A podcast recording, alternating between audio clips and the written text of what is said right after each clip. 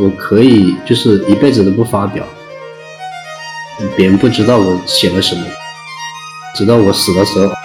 哦，原来你写了这么多，我挺期待这种事情的。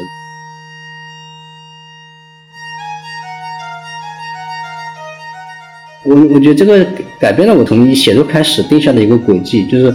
我要等到我死之后，我的作品才会被别人看到。结果你还没死，作品就被别人看到了。我在二十几岁的时候，我在写作上很有优越感。我觉得很多写作的人，他为什么写不好呀？我觉得写作不是一件很容易的事情吗？但是当我到了三十岁时候，我突然发现，呃，原来别人写不好是因为他生活过得比我好。他在生活上是成功了的人，但是我在生活上是失败的人。我的小说出版之后，你突然发现自己成为了一个作家，就是一种不尴不尬的状态，你确实很难适应那种身份。我更希望自己就是永远是一个文学青年。大家好，欢迎收听本期的不合时宜，我是主播若涵。今天跟我一起录制的还有我的另外一位搭档王庆。大家好，我是王庆。对，然后今天我们录制的这一期节目其实是单向街文学奖的一期特别节目。我们今天邀请来的嘉宾是今年单向街啊文学奖的年度作家候选人之一彭建斌老师。彭建斌老师可以跟大家打个招呼。啊，大家好，我是彭建斌。对，说起来就是之前我们因为要跟单向街合作这个项目，然后我和庆当时就在一些作家当中选想要录制的嘉宾，然后我们两个就。就是不约而同的选择了彭建斌老师，是因为我们都跟彭建斌老师有一些特殊的渊源。比如说我是湖南人，然后其实彭老师家乡也在湖南贵阳，对吧？对。然后您后来说您读书的城市在株洲，然后我正好是在株洲长大的。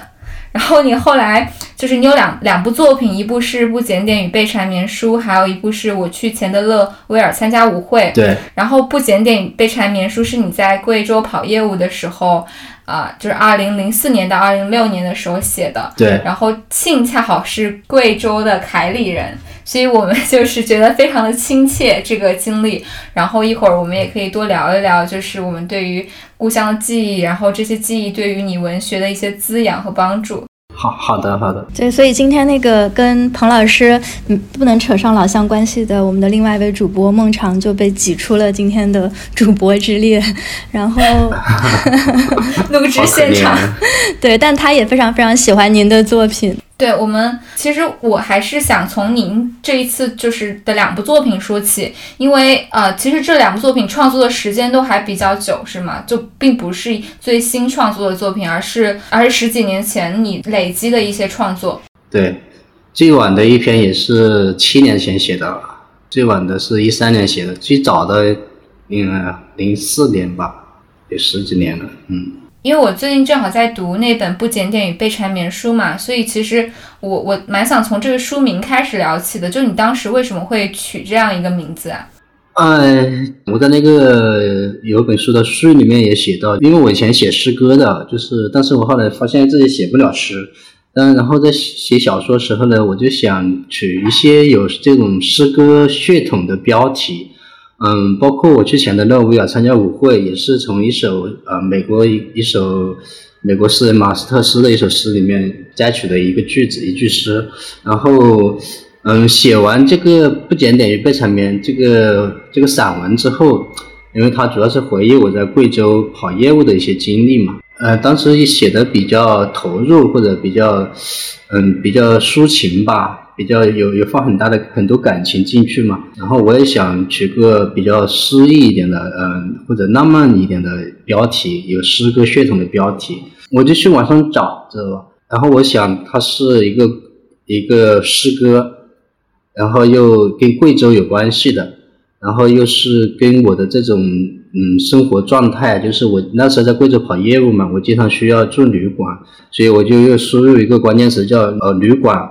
就是一个关键词是诗歌，一个关键词是贵州，一个是旅店，结果就找到一个清代诗人严谨这个诗人我我到现在我也不知道他的生平，因为很难查到啊。就当他叫严谨，就是就是做事情很严谨那个严谨。嗯，他写的一首诗，这首诗的题目就叫《题贵州省旅店》，好像还有一个壁吧，就是题在一个贵州省的一个旅店的墙壁上的一首诗。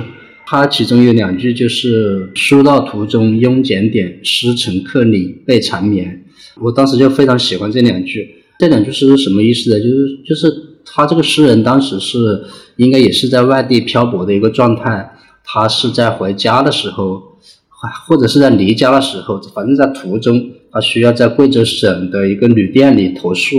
然后他他在这里的时候，他就会嗯勾起他的这种思乡的情绪吧，他就在那个旅店的墙壁上写了这么一首诗。书到途中庸检点，就是在这种旅途之中写的这种书信，就是懒得去检查这种文字或者标点，嗯，然后诗成客里被缠绵，就是在异异国而在异乡，在客里异乡写的这种诗诗歌呢，就会情感上比较缠绵一些，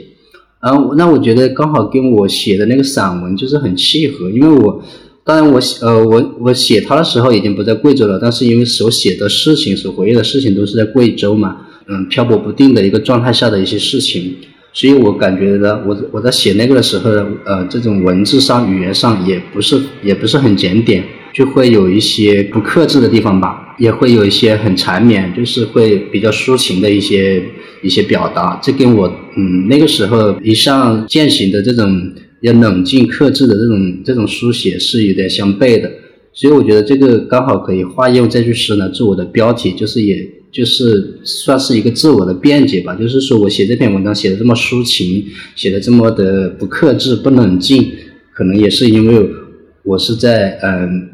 离开家乡或者在异乡漂泊不定的一个状态下写成的。啊，就刚刚彭老师说到这一点，我我还蛮有感触的，就是说，嗯，希望在自己的这个文本当中去体现一些诗歌的血统，嗯，因为我其实这个原来本科的时候是学文学的，所以那个时候其实我们我觉得在这个文学学界是有一种说法，就是说诗歌它其实是文学的最高的一个形式，就是其次可能才是像小说呀，就是别的这种题材，特别我觉得在中国文学的这个传统当中，呃，还是有。不少人会认同这一点，但是我觉得在彭老师的这种创作经验中，有一个非常特别的地方，就是在贵州写诗。我觉得这是一件很，就是很少有人尝试，然后是一件很了不起的事情。就是当然您也没有，就是说是在写诗，但是您其实是在用，就是一些把这种诗歌的一种创作方式去融入到这个小说创作当中。嗯，因为我自己是贵州人嘛，所以这个其实我觉得，啊，在中国的这种。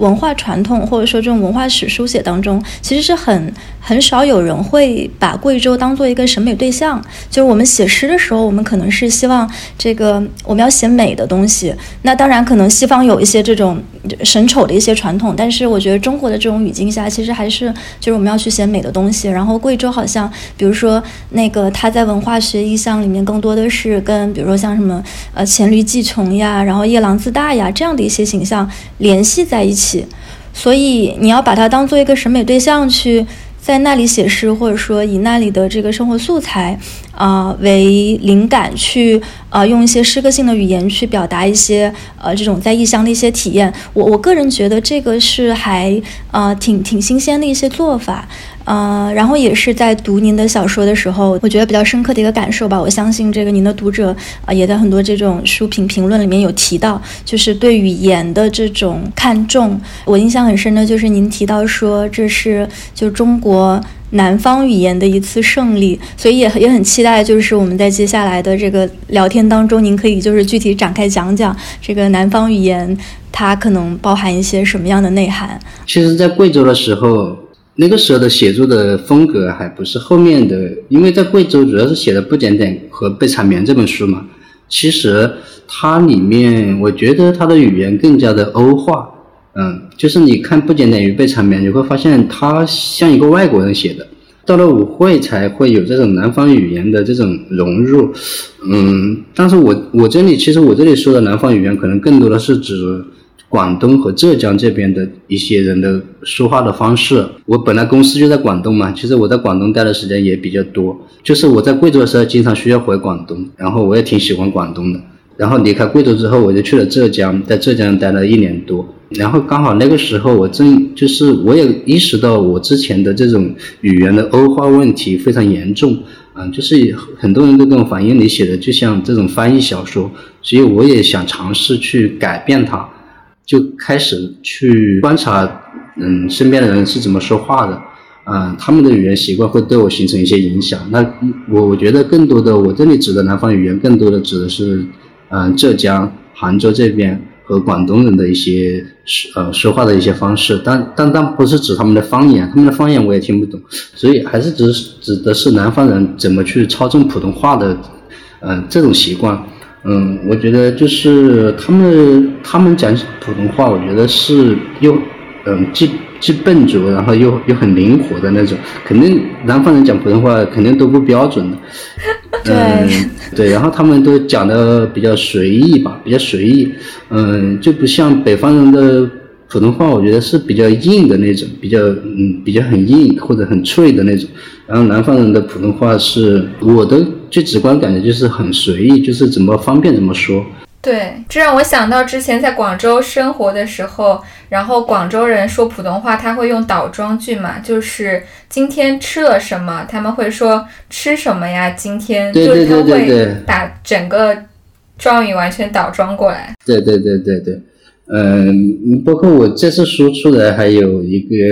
我的一个同事，因为我我现在是做编辑嘛，那那我同事也是编辑，他就会比较在意这种语法什么。他就会给我指出，好像你这句话好像语法有问题，好像是我呃，我去前头那舞参加舞会里面的一句话吧，就是那个讲那个那个他们去的一个地方，那个地方就是城中村嘛，其实是或者是郊区嘛，然后那那里那个村子里铺的是那种石板路，然后那个石板我写的是石板被那个脚步磨成光滑，然后他就觉得这个这个这个话是有问题的，应该是磨磨得光滑。我就在想，可能从严格的这种意义上来说，这可能确实是个病句。但是我仔细回想了一下，我为什么当时这么写？我觉得应该是受广东那边说话的这个影响，就是当时他会省略一些东西，他不会把一句话说完。所以我我我就我觉得这也没问题，我我就没有去进行一个修订，我觉得还是保持它原来的一个样子。因为因为我看到这些时候，我会就脑子里会浮现广东人说普通话的那种样子。嗯，你刚刚提到了你在贵州和广东的生活经历，但其实我还是最想从就你看就文学启蒙的发端地开始聊起嘛。您是在株洲念的大学，然后我看您之前一篇访谈的时候，你提到大学期间其实你是一直在书写，然后一直在看书的。当时那是怎样一个状态？可以跟我们形容一下吗？看到你这个问题，我也仔细的就是追溯了一下啊。我我觉得可以从很小的时候讲起，比如说我们这辈子开始读文章的时候开始，那就是上小学是吧？就会有些课文。我一直到读呃三四年级，就是老师要求我们写作文了，我才知道原来我们语文课本上那些那些文章是人写出来的，知道吧？我以前一直以为是机器做的事情，就是机器自动生成的。就我我觉得人怎么可以可以写出一篇篇文章？我觉得那个是很难的事情。到了三四年级，哇，原来这个东西真的是人一个字一个字写出来的，我觉得很神奇。但是我我也觉得这个太难了。我一向是不喜欢挑战难度的嘛，所以就是说，嗯，那个时候就对这种写作文也好，或者或者写作啊这种东西，就是没有没有很向往。然后阅读经历，那个时候我们小时候就是要能读的书也很少，除了课本之外，课外书基本上很少。到了初中，偷偷摸摸的去。嗯，在外面租了一些武侠小说来看。其实我对武侠小说也并没有很大的兴趣，只是看到大家都在去租，我也租了租了几本过来看。但是当时就是还是读得很过瘾吧。然后又，呃，我觉得最初的写作冲动可能就是初中的时候，就是突然看了几本武侠小说，突然想写一个武侠小说。嗯，那个时候就也也尝试过。尝试过，呃，我记得是在用一本小时候用的那种挂历嘛，很薄很薄的纸，在挂历的背面，背面是空白的，在背面写，应该还写的蛮厚的，但是也没有写完。到那时候其实也谈不上是说跟谈不上文学启蒙吧，但是就是说还是想去试着去讲一个故事。但这个故事跟自己是没多大关系的。嗯，然后初中还有一个想，还有一个呃冲动，就是写作的一个冲动，就是想去写那个一个卫青和霍去病的一个故事。我读我学历史的时候，对这两个人物非常感兴趣，呃，就想去写他们两个人。但是我也没没读过什么历史小说，甚至对历史小说也没概念。当当时就是想把他们的他们的一生的生平，还有他们的英雄事迹去讲出来。但是这些就是说，都是一些一种很短暂的兴趣吧。真正的，我觉得真正的启蒙是在文学启蒙是在高中读高中的时候，那个时候特别的无聊，就去阅览室开始看一些翻看一些文学期刊、文学杂志啊。最早的就是看一些乡村题材的散文，讲那种什么乡愁啊什么。刚好那个时候就是离读高中，就是离开家还蛮远的，直接到县城里去读啊，确实就是会有这种。呃，私家的这种这种心绪，那么真正的文学产生感觉的，我觉得是也是在这个阅览室翻到一本叫《散文诗》的一个杂志，那是很小的一个开本，在里面它有一个书签，一个书签里面上面印的是顾城的一些散文诗，那当时一下子就突然知道了文学是什么，好像以前没有读到过这种句子，然后也让我产生很多联想，比如说顾城说。呃，由于渴望，我常常走向社会的边缘。嗯，我曾像猛犸的锯齿那样弯曲。嗯，当我打开安徒生的童话时，浅浅的脑海里充满光辉。我生命的价值就在于行走。这些句子，我就一直都记得，你知道吧？它会让你产生很多很美妙的联想。比如说，他说我常常走向社会的边缘，那么你就会想到。想到一个有边缘的一个东西，你在上面行走，然后就走着走着走到那边上去就掉下去了，啊，其实他说的社会的边缘就是指大自然，嗯，但是当时其实还没理解这么深，但是我就觉得，嗯，它会是它是一个一个有画面感的一个东西。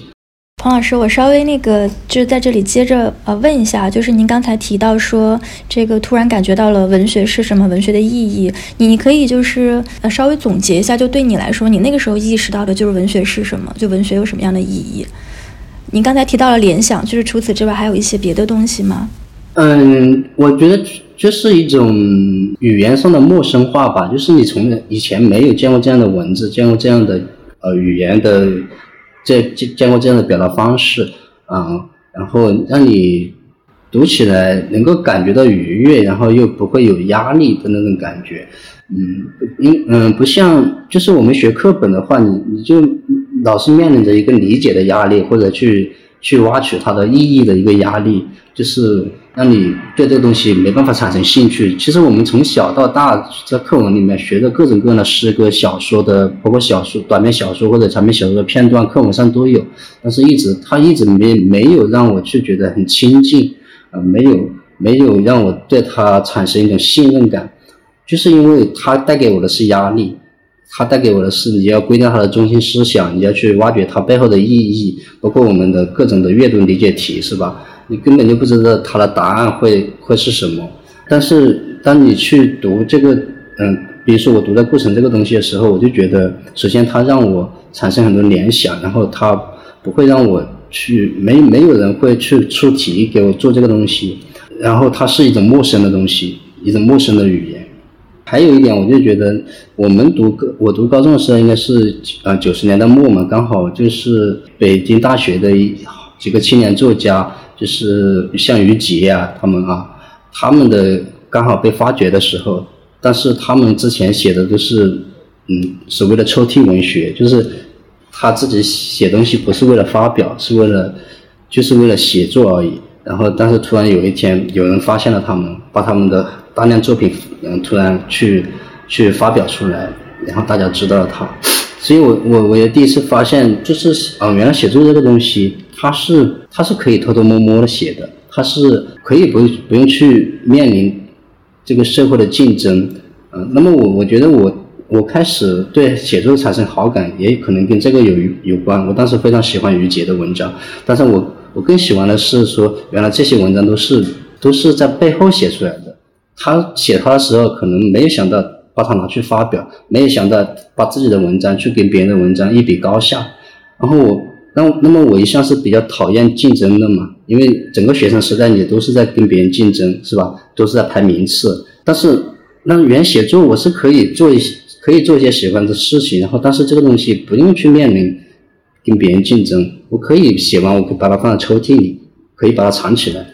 就是抽屉文学这件事情对你的影响，就是你当时大学的时候一直就在写的状态，但是并没有说想要去给别人分享或让别人看，是吗？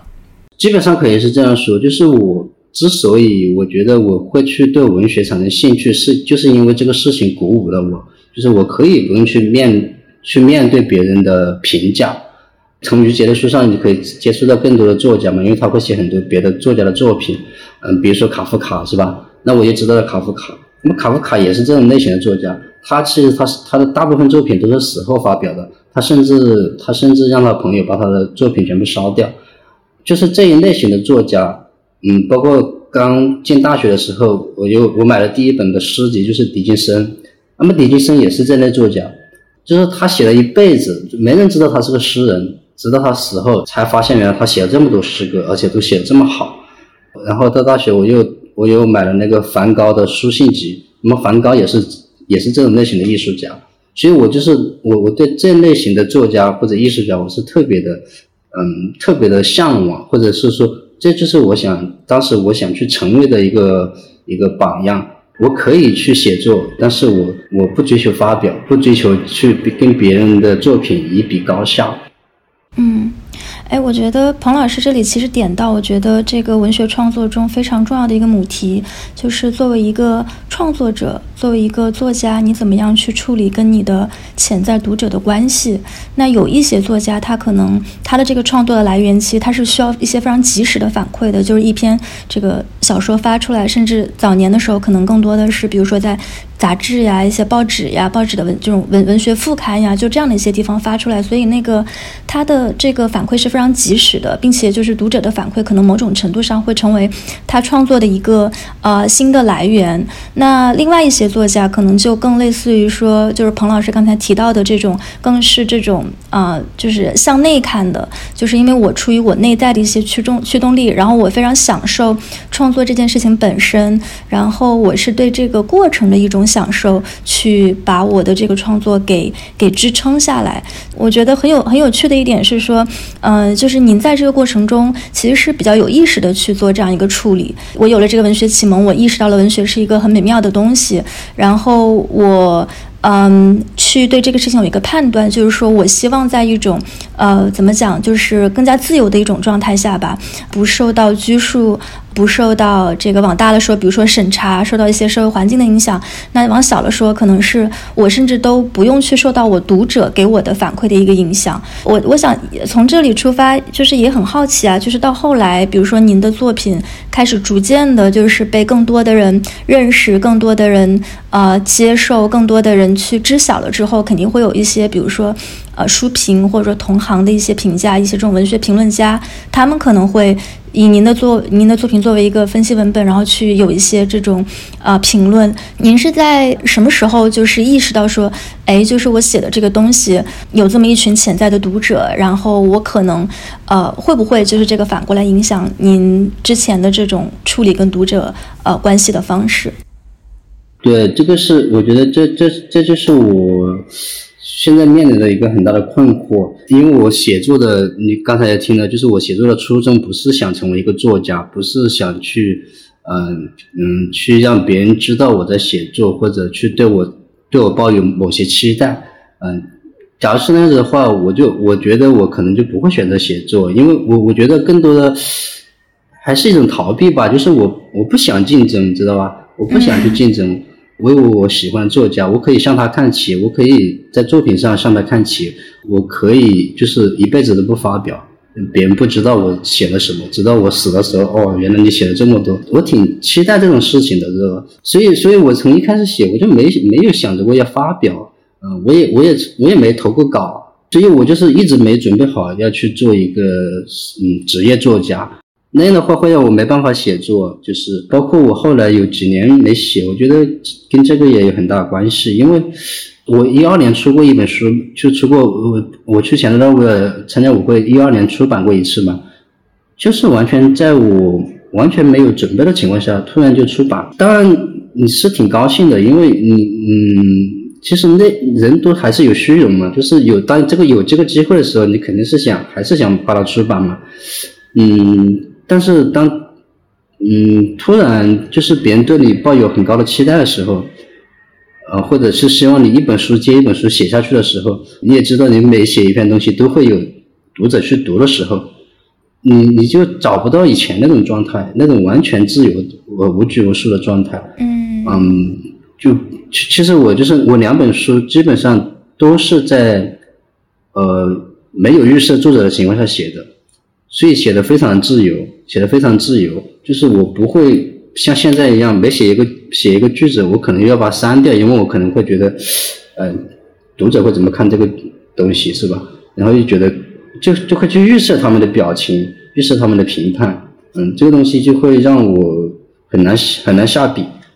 但我觉得您刚刚描述的那个状态是非常有趣的，就是您刚刚说到卡夫卡，说到梵高，我觉得就是这些人他们的故事 是我可能在。很就在以前在书里面读到的，然后几百年前的故事。那现在现在我们的时代变成了一个每个人都想要表达，然后都希望自己的表达能被看见的时代。然后，然后刚刚听您说您的心境的时候，我就会觉得很有趣，因为可能我知道有一部分人创作的动力是希望被看见。然后希望被肯定。那您当时去做创作的动力是来自于什么呢？是来自于那个纯粹的对文学的热爱吗？还是别的？然后还有一个就是相关的问题吧，就是比如说我现在其实也每天会。记录一些啊每天的事情或写日记什么的，但我就会觉得说，这日记因为是我非常私人表达的东西，它跟公共表达还是很有区别的。我不知道您在去做这些文学创作的时候，您会区分私人表达和公共表达吗？因为我觉得我的日记肯定是没有办法被发表的，因为确实它它如果要是一个可读的东西，我就会觉得它是需要经过不断的删改的。所以我不知道您创作的时候的状态是什么样。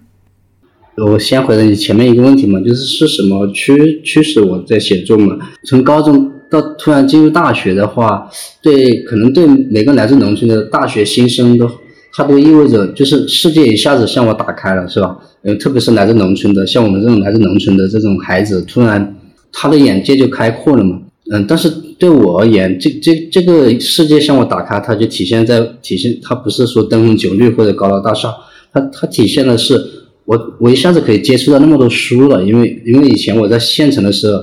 我很多想读的作家，比如说我从于杰那里知道的一些作家，我很感兴趣的，但是根本买不到他的书。到了读大学，就是哇，突然发现，你我那时在株洲读大学嘛，那株洲那个时候在中心广场那里一个书城嘛，然后还还有一个新华书，对，一个新华书店嘛，我突然就是逛到那里，我就突然发现好像没有你找不到的书。我我觉得就是是一个文学的世界向我打开了，那么这种驱动力就是说，你你想去写的跟这些作家一样，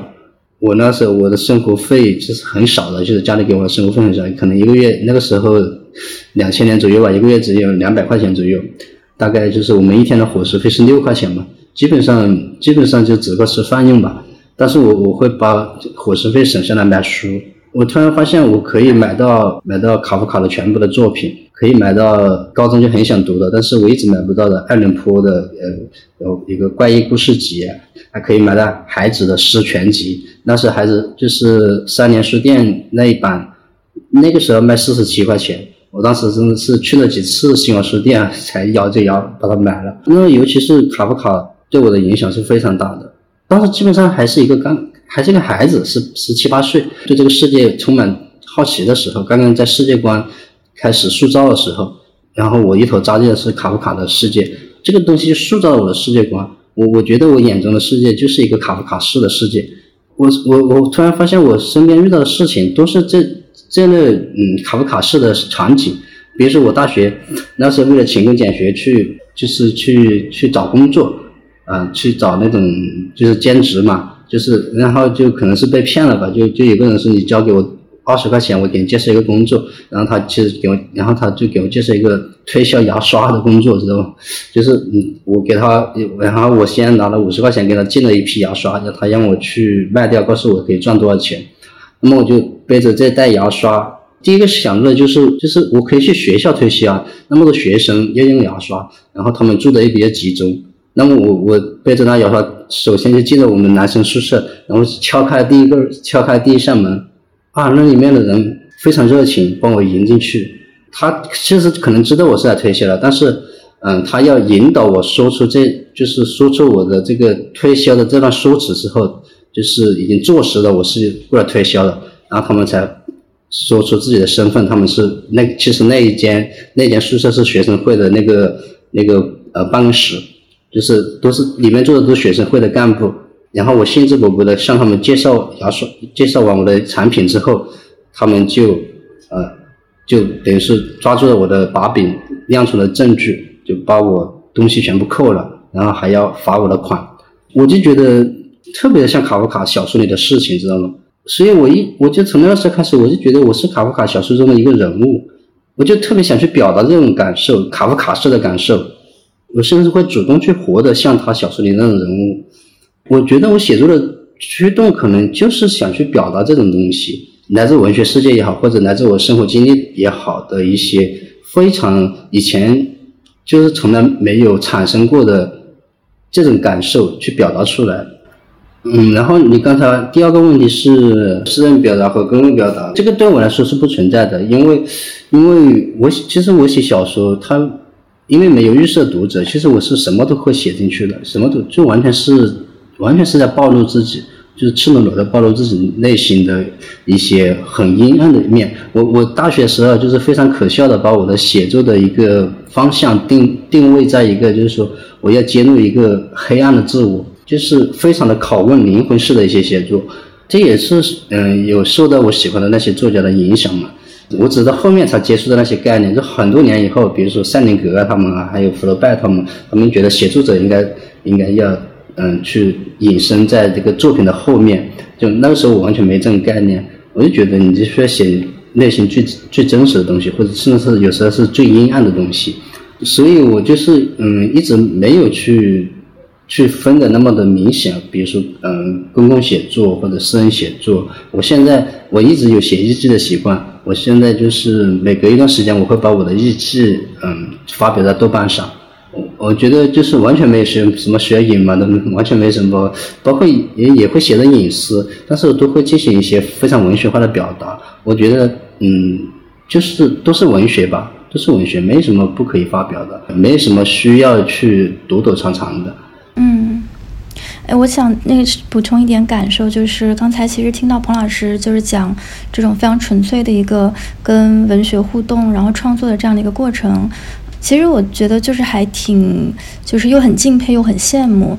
嗯，像我自己，我估计可能若涵也有类似的一个经历，就是我们从小其实都是很喜欢文学的，就是可能从你小时候非常纯粹的去读一些文学诗歌、小说，然后世界名著，到了就是我其实直到上中学、上高中的时候，当时也就是还可以说是有一个这种文学梦的吧，然后于是后来就从这个贵州的小县城，后来。啊，考到了北京，后来是在这个北大中文系去读的本科。所以刚才您提到的那个，就是像于杰他们这一，就是他们这帮人，其实那个时候就是，呃，我进校的时候，他们啊正好呃。嗯，没有没有当时那么活跃的，但是影响就是一直还在，就还是有他们的一些这种熟人，或者说他们的这种师弟师妹，然后在在活跃着。但是我当时进了北大中文系之后的一个感觉，其实是有点失望的。怎么讲？就是我们在那个开学典礼的时候。嗯，我们那届的开学典礼啊，当时是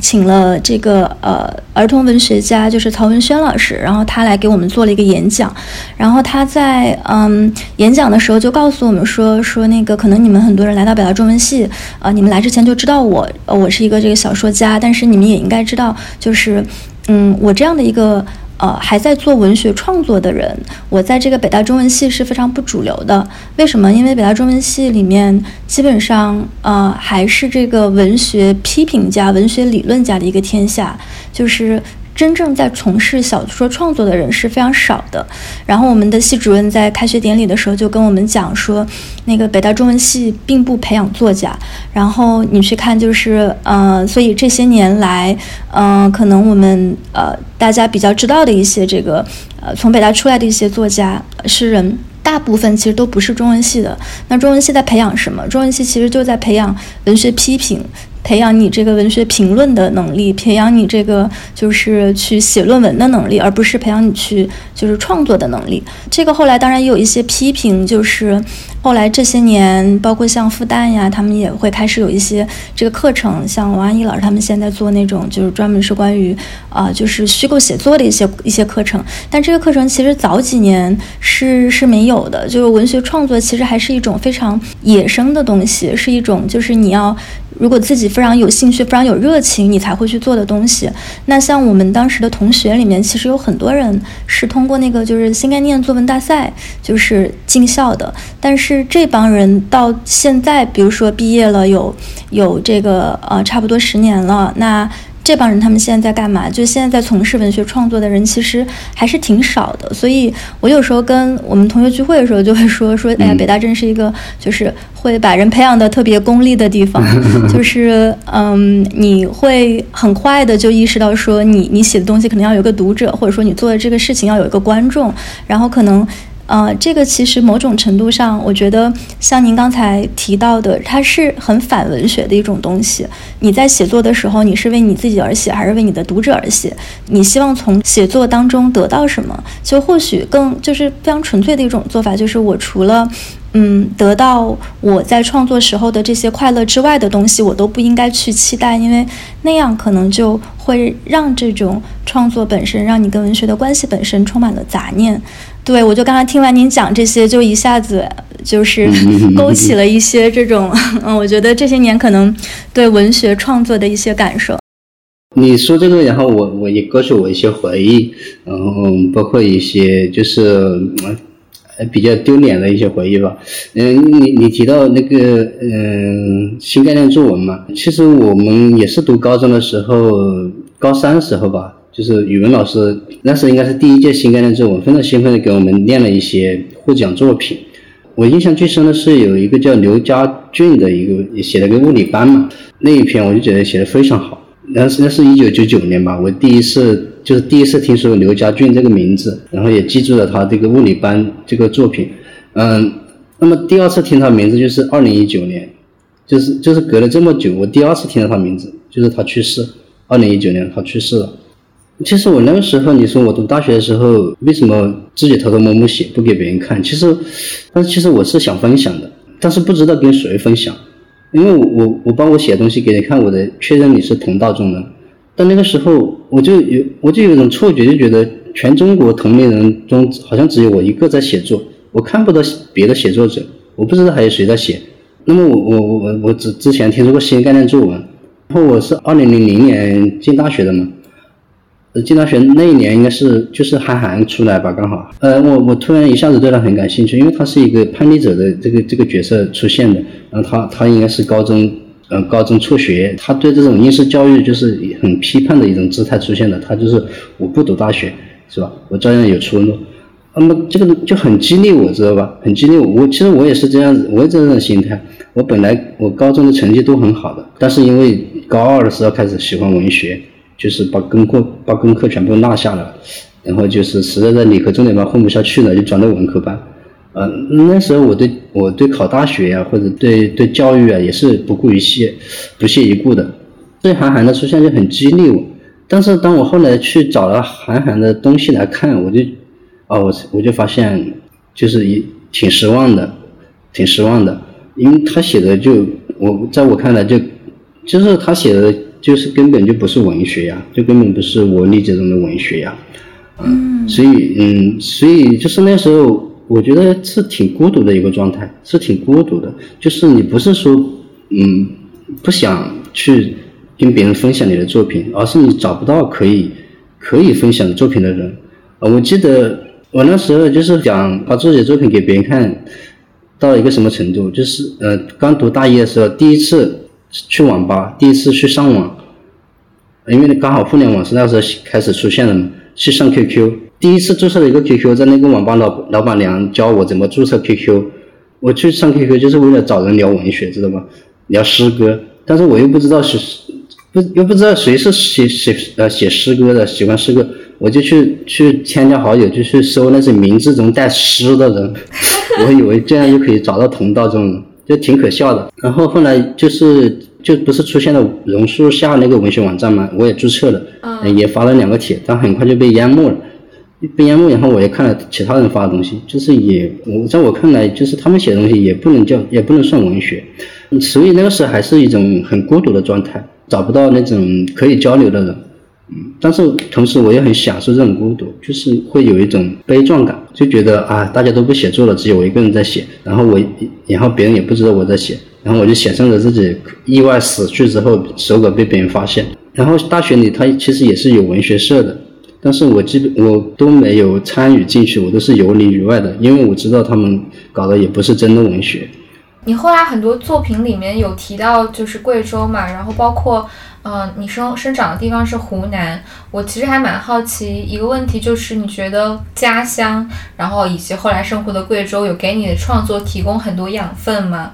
因为我我之前也是，我我之前采访贾樟柯的时候，他就会说到。他的家乡汾阳其实对他的电影创作有非常多的帮助，然后当时我就非常的不解，因为我觉得我生长的地方 就是株洲嘛，彭老师也也很熟悉，就是一个很无趣的工业城市，然后我觉得我完全没有从我的家乡获得任何的滋养，但是 当时导演就说 你还太年轻了，你总有一天会感受到家乡对你的滋养的，所以我我我这个问题也想抛给彭老师，就是你觉得这两个地方对你来说有？对你的文学创作有帮助吗？当然有帮助啊。嗯，我我家乡老家是在农村嘛，我在那边在农村出生长大。嗯，我的很多童年的最早的记忆，还有一些感受，都是都是在那里发生的。然后它会沉淀下来，沉淀在就是在最深的地方，在在你内心最深处。于是我写我在不简单于被采棉书里面的。嗯，里面的第一篇小说叫《送葬》嘛，《送葬》那么写的就是我，应该是我这一生中能够记得的最早的一些回忆。嗯，它里面写到那个一个一个主人公，大概是一个五四五岁的孩子，然后去到他姑妈家，因为他姑妈是远嫁，嫁到很远的一个地方，呃，去他家里坐了很长时间的车，去他家里参加一个这个姑妈的婆婆的一个葬礼。嗯，就写了一个这么一个事情，但这个事情都是根据我现实呃，根据我的很早的一些回忆写的。嗯，因为那些回忆模糊不清，模糊不清，因为四五岁你其实也很多搞不清状况。嗯，所以那我在写的时候，我也就是我也就写的模糊不清，就是因为我不想去还，呃不想去把它修修补补，知道吗？我就是他那个回忆是怎么样子的，我就怎么写。比如说它里面写的第一次坐车的感受，可能对现在的孩子来说，可能就是他很难有这种感受，因为他们基本上很多城，特别是城市里出生的孩子，很很早就开始有坐车的经历了。呃，不过一两岁，像我像我小孩现在，我小孩基本上从从出生就就啊，我就经常开着车载着他到处跑，所以他不会有那种感受。但是我们是到了。到了四五岁，突然，突然让你坐上一个小车或者坐上一个大巴车，你会产生一些很奇妙的感受。你会你会发现，那路上的人在倒着走。比如说我里面写的，他们在那个路上就像就像一些小虫子爬在那个玉米叶上，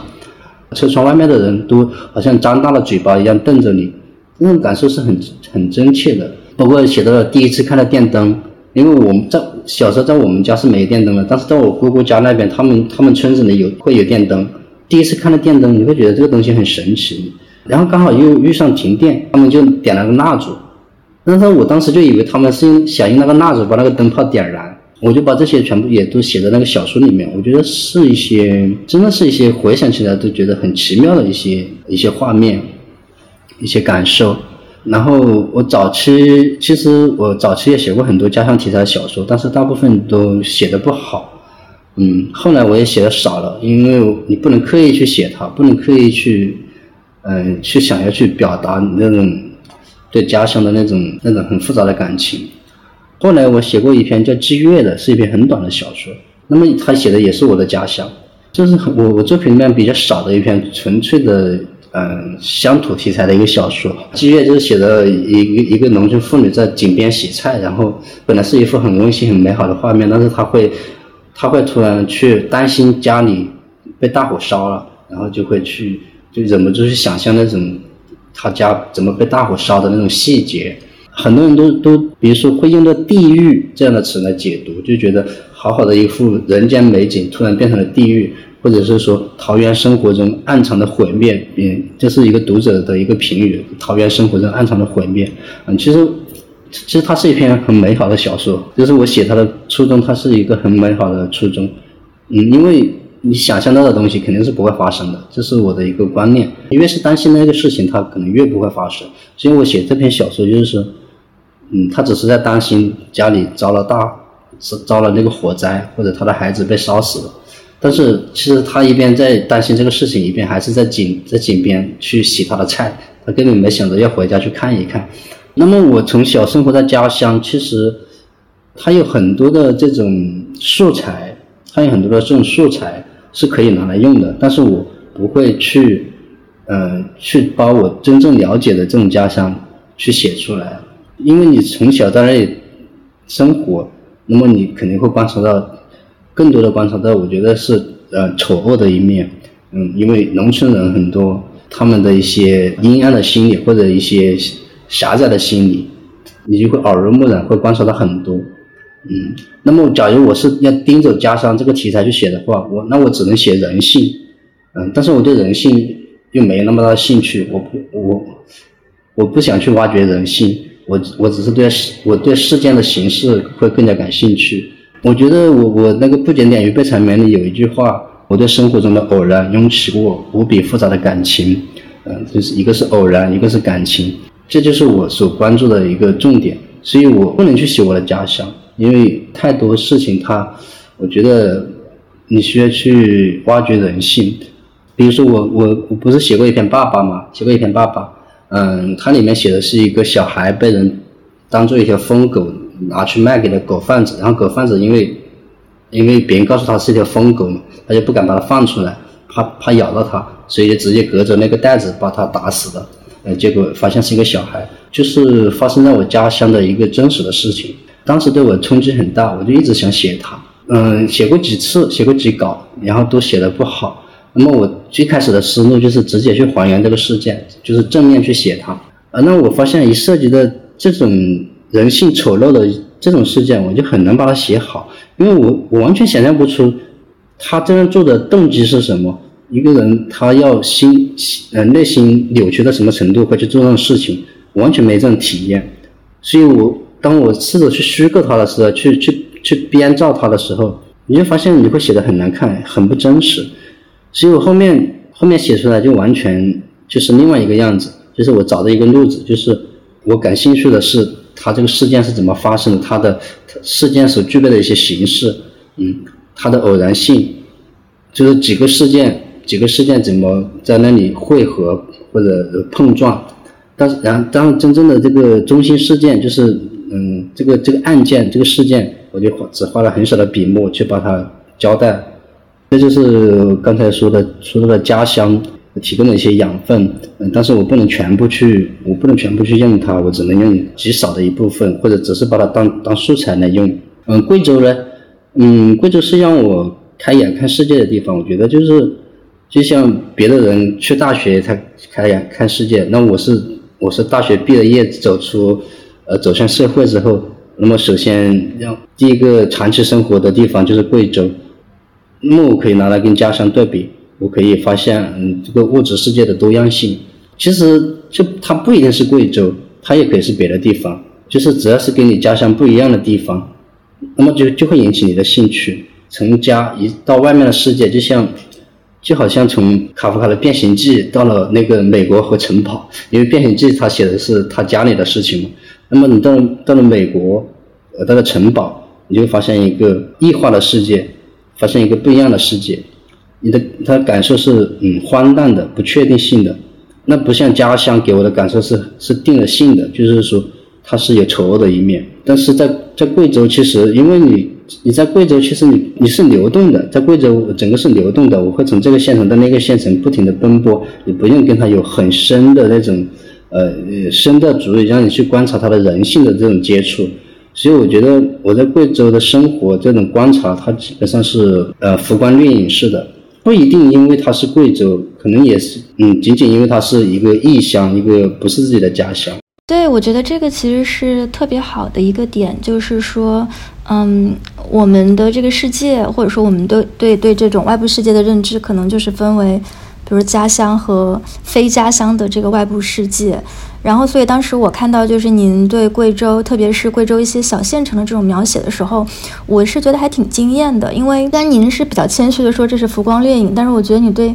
细节的这种把握，就对一些画面、对一些意象这种把握，其实是非常准确的。然后我觉得很多时候，其实你如果在那个地方生活久了之后，你反而容易麻木，你反而容易就是抓不到那些点，因为可能你的这种触觉会会钝化，就是因为那个地方它可能逐渐变成了你的第二家乡，然后你的那种流动的、漂泊的感觉就会啊没有之前那么敏锐。然后，嗯，因为我自己也是这个在贵州一个这个小县城，然后出生呃长大，后来呃去上学到北京，然后后来又到了欧洲，呃，现在也是已经有。嗯，可能差不多已经十多年吧，就是没有真正的在贵州去生活过了。嗯，然后我觉得我对于这种，比如说像这个，嗯，贵州小县城的一些这个印象，啊，我我我摘了一些，就是您的一些作品中可能一些这种简单的描述啊，就是我觉得写的还挺惊艳的。就是您提到这个像这个黄平呀、石炳、镇远这些，其实都是我我家附近的一些这个小县城。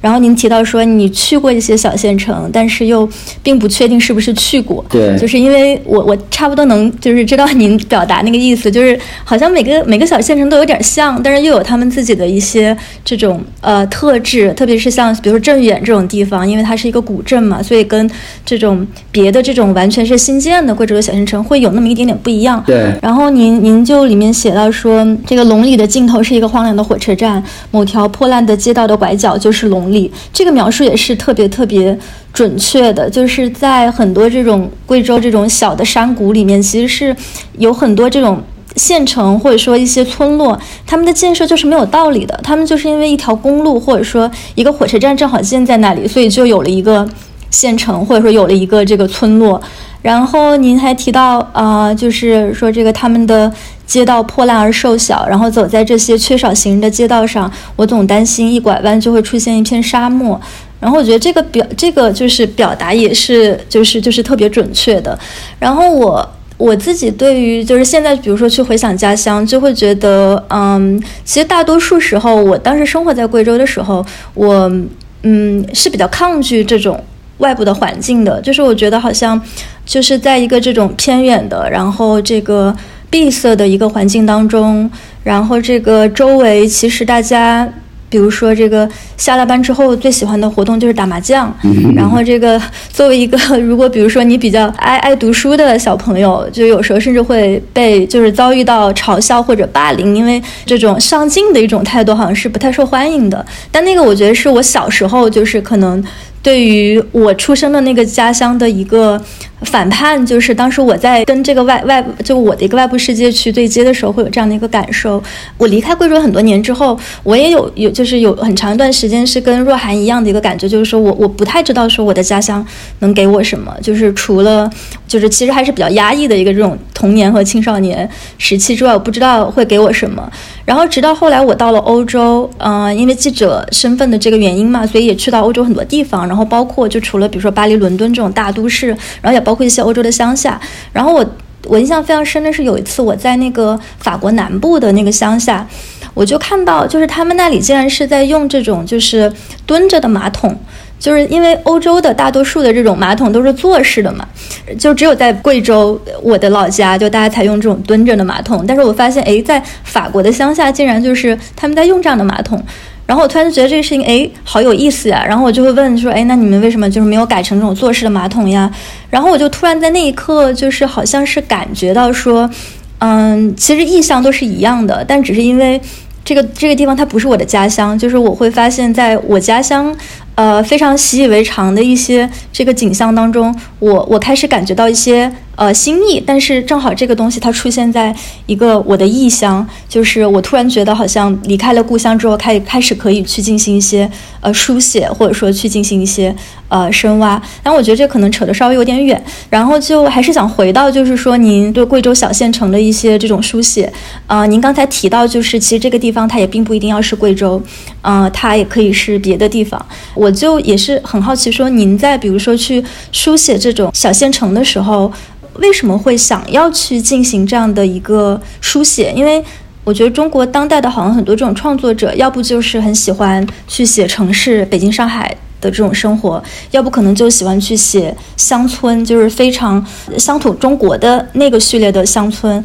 呃，县城好像是一个就是介于中间的一个东西，所以我也想就是好奇说，您在把县城当做您的书写对象的时候，是一个什么样的考虑？您在县城里面看到了什么？我我其实不是出于什么考虑去写的，很多就是会有过过度解读吧，嗯，包括我。我与贵州的关系，嗯，包括写县城，可能觉得我对县城有什么观察，然后才想到要去写的，嗯，其实都不是，我觉得都是命运，都是命运把我推到这里吧。就就比如我去贵州，嗯，我去贵州完全是因为当时就两个地方嘛，一个陕西，一个贵州，我们经理就是派我和另外两个业务员。要去这两个地方，然后让我们自己选。我其实更想去陕西，因为因为我很向往西安嘛。嗯嗯，我我那时候对历史比较感兴趣。嗯，我我对唐朝啊、汉朝都很感兴趣，所以我就想想去到他们的首都。嗯，但就嗯，但是我又不好意思，就是这两个省份，我我我当时觉得任何人任何一个选人选都会选陕西。所以我就觉得不好意思去选那个好的，我就让我就是装模作样让我的同事去选，结果就是被他先选了陕西，那我就只能去贵州了。包括为什么要写这个不简单于背场面书，其实我从来没想过要写散文，就是用现在的话说就是非虚构，我没想过要写这种东西。我我的我全部的兴趣都在小说，我我想我只想写小说。当时是因为我写的那个，我去钱德勒维尔参加舞会，然后广州的一个一个小出版的机构叫副本制作，嗯，他是我朋友冯俊华的在主持，他就想给我做个专题，因为他想呈现写作者的生活嘛，在那个专题里面，他就约我写一个我在贵州跑业务的一个经历，呃，那我想了想来想去，好像也没什么好写的，呃，后来我就我就说，那我就写贵州的县城吧。可能是从结构上来考虑吧，就是我去过县城比较多嘛，那么就是嗯，你你从这个县城写的那个县城，它就比较容易组织结构嘛。但是我也没想着要去反映这些县城，我觉得那篇文章还是很少有去反映这些县城的这种主观性吧。嗯，基本上还是围绕我自己来写的。在文学创作上，我对这种城市也好、小镇也好、乡村也好，对这些分类。我我也不是很感兴趣，我我我既不想写城市文学，我也不想写乡村文学或者写小镇青年，我觉得这些标签都挺无聊的，可能跟我当时的生活状态有关，因为我觉得一个人不应该被一个地方去定义，或者被一个他的行政级别去定义。我我当时因为我自己可以很轻易的离开一个地方，我每天就是在流动不居。所以我就很难理解为什么人不能流动布局，为什么要受困于某个地方，扎根于某个地方？所以我好像我在不简单于被采棉书里面也写到过类似的意思，就是说我很同情那些永远不能离开一个地方的人，就是你是小镇青年，你就永远是小镇青年；啊，你是县城青年，你就是县城青年；你是城里人，你就是城里人，你不能成为农村人。当时也年轻嘛，我我根本就不知道生活的无奈，是吧？当时我就只觉得人是自由的，人是自由的，但是还体体会不到那种不自由，体会不到生活的无奈。嗯，那么我写的这些，不管是我在县城里看到的人也好，或者事物也好，嗯，我觉得都是组成我文学世界的一个部分。我觉得应该放在世世界文学的范畴去看待，你这不一定要放在中国去看待。嗯，我在县城里看到的，我依然我觉得依然是卡夫卡式的场景。或者是那种萨特式的荒诞和恶心，或者是博赫斯式的那种大大小小的这种奇迹，就是在主观主观上面，我没有想着要去去反映贵州的县城。嗯，说贵州的县城有什么特点？呃，现在我不知道，因为我我离开贵州我就没回去过了。那么十几年前，零零四零五零六这这这几年，我觉得贵州县城的印象就是很小。呃，一个县城基本上两三条主要的街道，然后就没有了。然后那个时候让我觉得很神奇的就是，在县城打的只要两块钱，两块钱起步。你知道当时贵阳的打的是多少钱吗？打的起步价是十块钱起步，贵阳。所以，嗯，就是这个让我印象很深。我觉得就是一它同样在一个省里面，它的省会和它的县城之间差别这么大。对对。啊，还有还有交通非常不方便。有些相邻的两个县，它是不通车的，就是你要到隔壁县，你还先到市里面去转趟车。虽然我是农村出来的，但是我当时都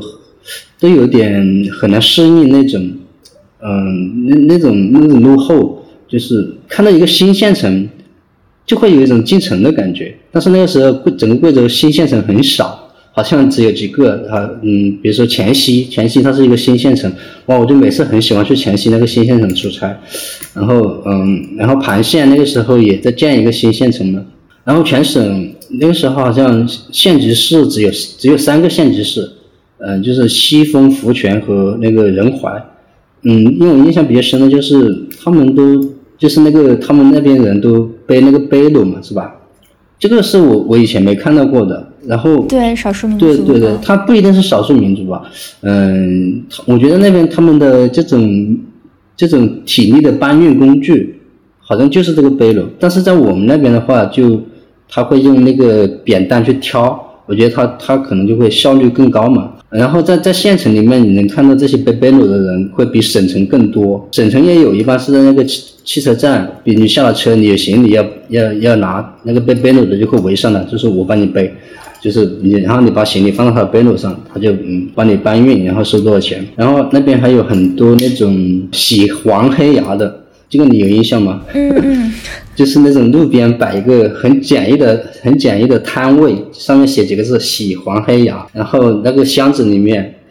各种各样很恐怖的工具，我看了我都觉得全身发麻。就是那种很很粗制滥造的钳子啊、啊凿子啊。嗯，锤子啊，还有各种药水呀。因为那边好像就是应该是水受水质的影响吧，就是很多人那个牙齿它都是黄黄的或者黑黑的。我开始以为是因我开始以为是因为抽烟抽的，结果发现很多女同志也是这样子，很多小孩也是这样子。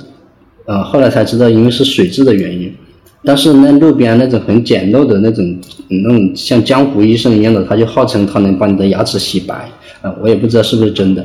对，我觉得这些细节性的观察真的是是很有意思，而且我我能感觉到，就是说，呃，就刚才您提到的一点，就是呃，听您这么讲了之后，就又更有感触。您说，就是对于很多您在写作的时候，对于很多这种不构成重大意义的一些细微感受、一些细节，这个是您比较感兴趣的东西。我觉得这个是还挺有意思的，因为之前在做，就是之前在这个。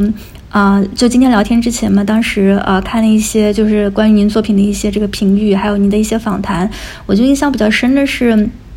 嗯，有一位评论家啊，不记得是谁了，他说这个就是彭建斌的作品，就他没有一丝一毫知识分子式的从外部审视和评判生活的视角。他的写作是遵循这种语言的动向，然后这个语言其实也是他生活世界的语言。我觉得，嗯，这个其实还就是是是很是很特别，而且非常难能可贵的一点。然后还有一点就是，嗯，也是您在一个访谈里面提到，就是说这个啊，如果我的视线内放着一本《读者》，一本《南方人物周刊》，我肯定会把《读者》看完。所以我我不知道就是。您您您能就是大概讲一下就是为什么吗？因为我我我就从我我本身就不是知识分子的，我对知识分子的，我觉得但但还是一个很高级的定义，我完全我完全达不到知识分子的层次，你知道吗？我就是一个大专毕业的，然后读市场营销的一个一个普通的呃农村孩子，然后。然后读完大学你就去去去跑业务去了，就是在在这种上嗯在这种什么生意场里面混的，嗯，当然混的也不是很好，因为我对跑业务那个事情也也不是很上心嘛。只有我我就一直没拿自己当知识分子看待，我也我也成不了知识分子。我觉得那个东西你肩负着太太重的使命。我我印象中知识分子那真的是可以可以改变一个国家的命运的，但是我觉得做不到。我觉得文学它还是。可以说没什么重大意义的一个一个一个事情吧，或者一个艺术类别吧。这跟我的写作的一个预设也有关系。我我没有想要通过文学去改变什么。其实，在开始的时候有，就是在读高中的时候，就受于杰的影响的时候，哇，于杰那个当当时是多么激进的知识分子的时候，他多么想去改变人们的观念或者思想，或者是改变嗯中国的现状。进行一个对中国就是愚昧百姓进行一个启呃启蒙，哦，当时我就很想学他，你知道吗？我我那时候也写了一些很多这种抨击黑暗的这种 这种小品式的文章，然后那个时候高中我有个一个暗也不是暗恋吧，就是我觉得那女孩对我很好，然后我我就觉得她可能有点喜欢我，然后慢慢慢慢的我就陷进去了，我就我我就觉得自己喜欢她，然后但但是我跟她表白的时候。他就是呃非常抗拒，他觉得，嗯，他觉得我内心太悲观了，就是就是你老是写那些东西，老是去抨击这个抨击那个，老是去批评这个批评那个，就是你你眼睛里老是看不到光明的一面，嗯，看不到阳光，啊，所以那个事情对我刺激也很大的，我就我我就觉得做一个知识分子很可悲，你可能会连爱情都没有，嗯对，后来我就。我就放弃了这个东西，我就放弃了去去做一个知识分子，或者去做一个想想去启蒙别人的这么一个角色。我觉得表达自己内心的一些感受而已，嗯，把自己表达清楚就可以了。呃，但是你不不想去影响别人，不想去影响别人，不想去改变别人，或者去去教育别人。对，我想顺着刚才的问题问一问。关于就是创作方法的一些问题，因为刚刚其实庆也提到了你的小说里面其实呃有非常多关于细节的一些洞察和捕捉。我当时读那个《被缠绵书》的时候，就印象很深刻的是看到你之前写了一个短片叫《婚礼》嘛，其实是你早上。起来，然后在一个半睡半醒之间，就是去描述的一伙结婚的人就是进来的场景。然后当时我就觉得，天呐，这种事情就是这么小，然后但是我有画面感。然后当时对我自己的一个触动就是。哦，原来这样的细节也是可以写的，而且他写出来竟然还是挺好看的。所以，我我自己的一个好奇就是，你觉得这些对日常细节的感受力是你自己与生俱来的，还是说在之后你想要去进行文学创作的时候，你自己去刻意练习的？因为我我可能有一种感觉，就是当我生活在北京的时候，当我的生活开始规律化的时候，我就会觉得我很容易对身身边的细节视而不见的。我可能真的需要一些刻意而为之的训练，或者是就是思维，然后让我去观察到这些事物。嗯，我觉得可能兼而有之吧，就是可能兼而有之，但是肯定是有意识的去训练之后。然后你会突然发现，哦，原来本来就很擅长这个，对。嗯，但是我其实以前的写作是是，以前写作我认为是很少有细节的，就是在在不简单于背上面，在在那批小说里面，其实是因为你看我那个时候小说都很短，就是有一个问题就是写不长，不知道怎么写的长，就是因为没有细节，然后也受到一些批评，别人都说你的作品里面没有细节，然后那么我就去会去。你尝试的去写一些细节，然后发现这这个不是很难的事情，很容易写。呃，我觉得可能跟阅读有关，就是比如说第一次读卡夫卡那个《美国》的时候，我我我惊呆了，我发现他那个不是美国的主人公叫卡尔嘛，卡尔，然后遇到他那个舅舅，在他舅舅家里，他舅舅把他引到他家里去住，嗯，他就他就发现他的房间里他舅舅给他摆了一个抽屉。因为他把他可以那个抽屉，卡夫卡可以写两页纸，就是去描述那个抽屉。嗯，那个抽屉里面有多少个多少个那个柜子，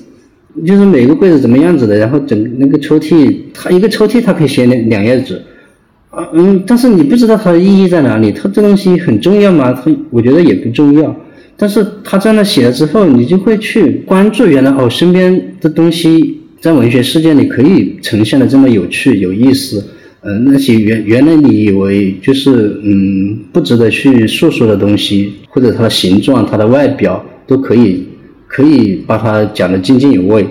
还有一个对我影响很大的是那个嗯沙特的那那个恶心，嗯，那部小说对我影响也很大。他会去花大量的篇幅去表现人的意识中那些弯弯曲曲。人的那种思思维意识本身就是有很多戏剧性的，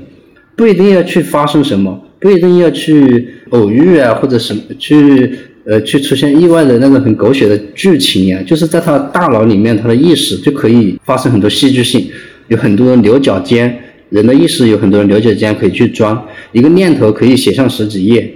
我我就发现原来这些东西都是值得去写的。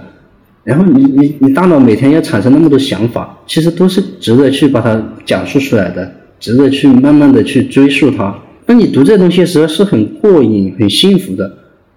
那么你这样你阅读它很幸福，那么我觉得我那我去做类似的表达，那应该也是一个很幸福的事情。嗯。那你在创作的过程当中是会，比如说你你看到某一个有意思的细节，你就会马上记录下来，还是说你都是事后回忆的？然后其实还有一个与之相关的问题啊，就是你你当时在贵州跑业务的时候，你是一个业务员的身份，但在你的小说里面其实并没有说关于你职业或者是你工作场合的特别多的描写，当然也是有一些的。所以我其实也好奇，就是你的这份职业和你创作之间的啊矛盾与张力在哪里？你自己觉得？嗯，第一个问题就是就是会不会即时把它写下来嘛？嗯，我觉得都有吧，就是有的勾起你表达兴趣的一些一些场景，或者一些事件细节，因为我有写日记的习惯，有写日记的习惯，我就有嗯有时候当天就会把它写下来，但是也有很多是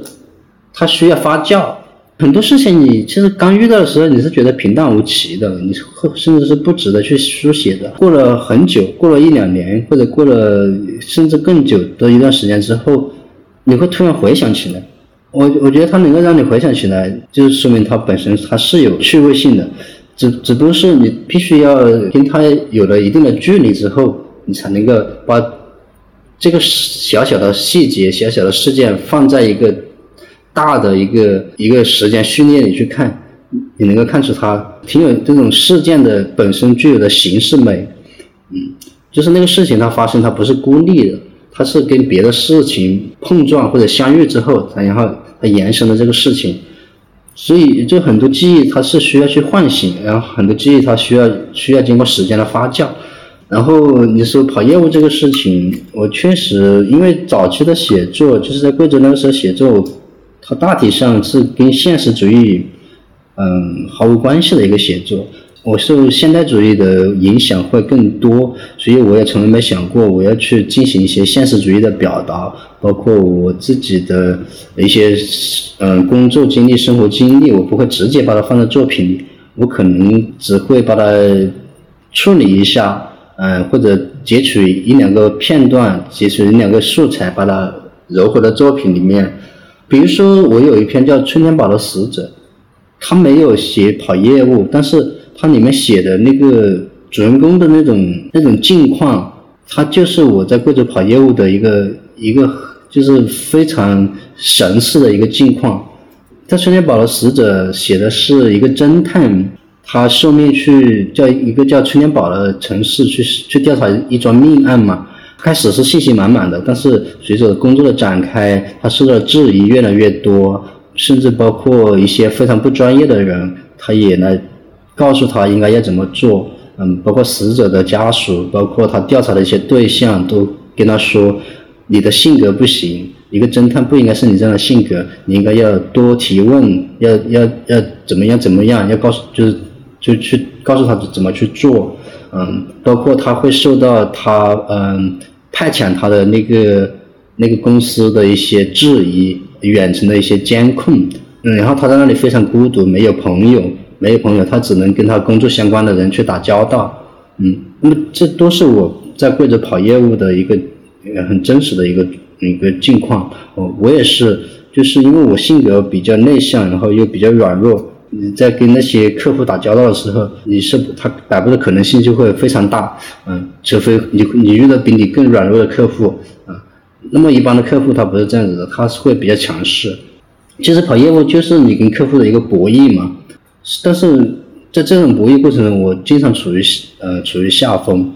所以你就会很郁闷。就是你本来在开展你的工作，本来我们去到一个市场，应该是去指导客户要怎么去销售产品，但结果反过来变成了客户来教育你、指导你应该这么开展工作。然后包括我的公司，因为我们跑业务，你一个人就是三个黄绿远，那么公司理所当然就认为你会偷懒，你会不认真就去去做事情，所以他会经常打电话来质问你，提提一些问题，然后你只要回答的不对，他就会。他就会说你在那边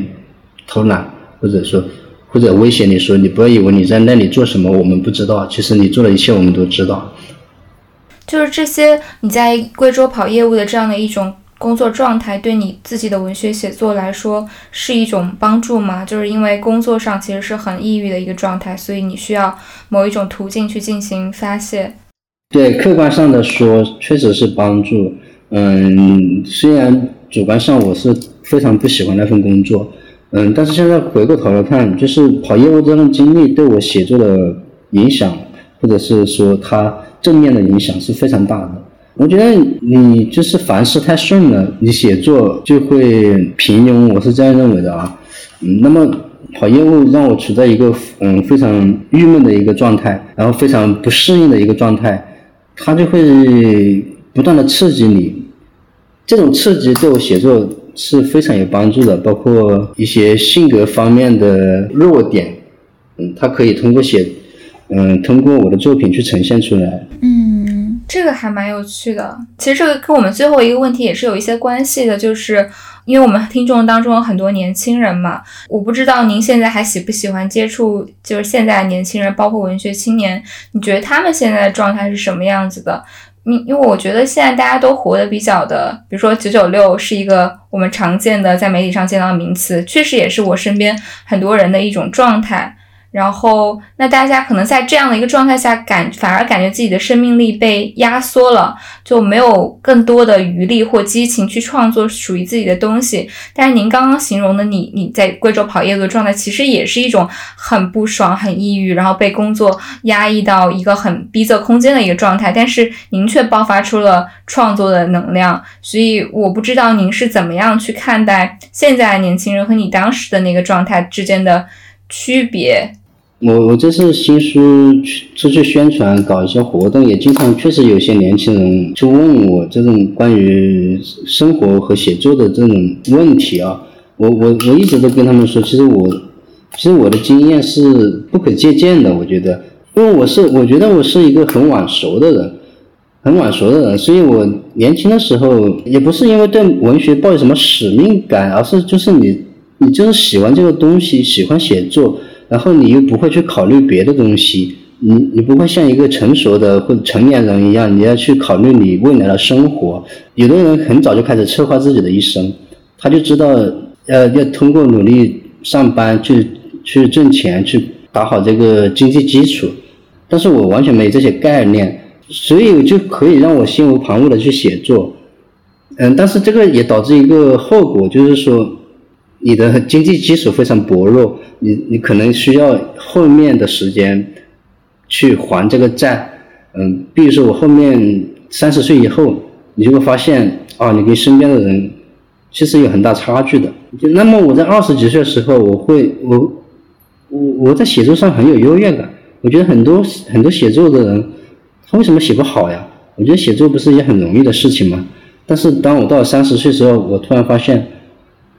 原来别人写不好是因为他生活过得比我好，或者他生活处理的比我好，他在生活上是成功了的人，但是我在生活上是失败的人。